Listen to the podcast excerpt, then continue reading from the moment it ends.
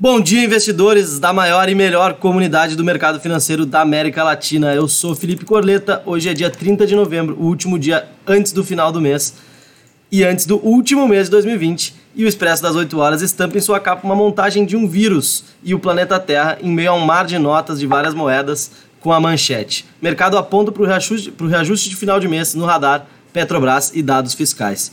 Agenda do dia dessa Cyber Monday trouxe o relatório Focus às 8h25 com aumentos nas projeções do IPCA e do PIB para 2020 e 2021. Às 9h30 sai o resultado primário e o nominal do setor público, bem como as importantes razões de dívida líquida e dívida bruta contra o PIB mensais. Às 10 horas, a Alemanha divulga seu dado de inflação, o índice de preço ao consumidor. Também às 10 horas, fiquemos atentos, pois temos o Investor Day da Petrobras, uma das maiores companhias do nosso índice e que pode mexer com o mercado local. Às 11h45, temos o PMI Chicago lá na terra do Tio Sam.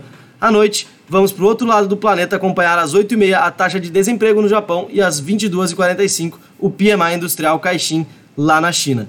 No corpo do texto do Expresso, assinado por Guillermo Parra Bernal, Gustavo Boldrini e Igor Sodré, temos os destaques. Os futuros americanos, juntos da Europa e das bolsas asiáticas, recuam nessa manhã de segunda-feira. O petróleo opera em queda e o minério de ferro, de concentração 62%, fechou em alta de mais de 1% por lá. Depois do dia de ação de graça da Black Friday, hoje é o dia em que Nova York volta com tudo as negociações no mercado de bolsa.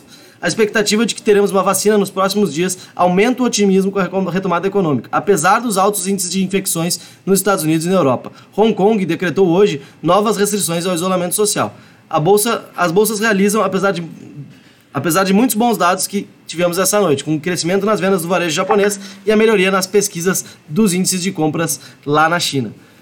O petróleo recua com a dificuldade da OPEP em acertar novos limites de produção. As, as, conversas por lá devem continuar hoje, o que pode criar volatilidade aí no mercado de energia. Como mencionei, novembro termina hoje, com boas chances de ser o melhor mês para o Ibovespa desde março de 2002, e o dólar recua mais de 7% no mês.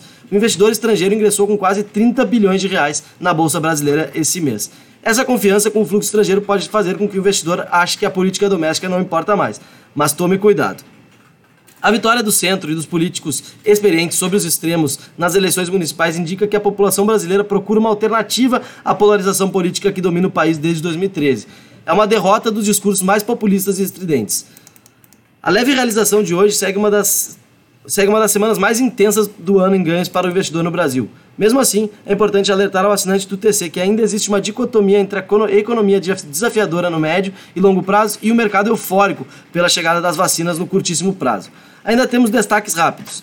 O Reino Unido deve aprovar a vacina da, da Pfizer e ser o primeiro país ocidental a abraçar absolutamente uma delas. O resultado das eleições municipais confirma a força do Centrão no Congresso para eleger o futuro presidente da Câmara. A Câmara tem sessão convocada para dia 2 de dezembro para votar medida provisória do programa Casa Verde Amarela, crédito para o Ministério da Saúde e o marco da cabotagem. A B3 lançará 37 novas BDRs de fundos de índices estrangeiros a partir da segunda-feira. As vendas online durante a Black Friday bateram recorde nesse ano. O faturamento do e-commerce somou 4,02 bilhões, considerando quinta e sexta-feira, um aumento de 25,1% em relação ao mesmo período do ano passado, segundo o levantamento feito pela Ebit Nielsen.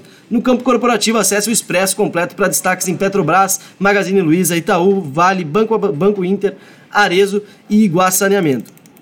Momento que eu gravo esse vídeo são 9 horas e 2 minutos da manhã. O mercado futuro acaba de abrir com o dólar operando em queda de 1%, cotado a 5,28. O mini contrato do índice WinZ20 em leve queda de 0,10, cotado a 110.300 pontos. Um bom dia a todos, obrigado pela audiência e bons investimentos.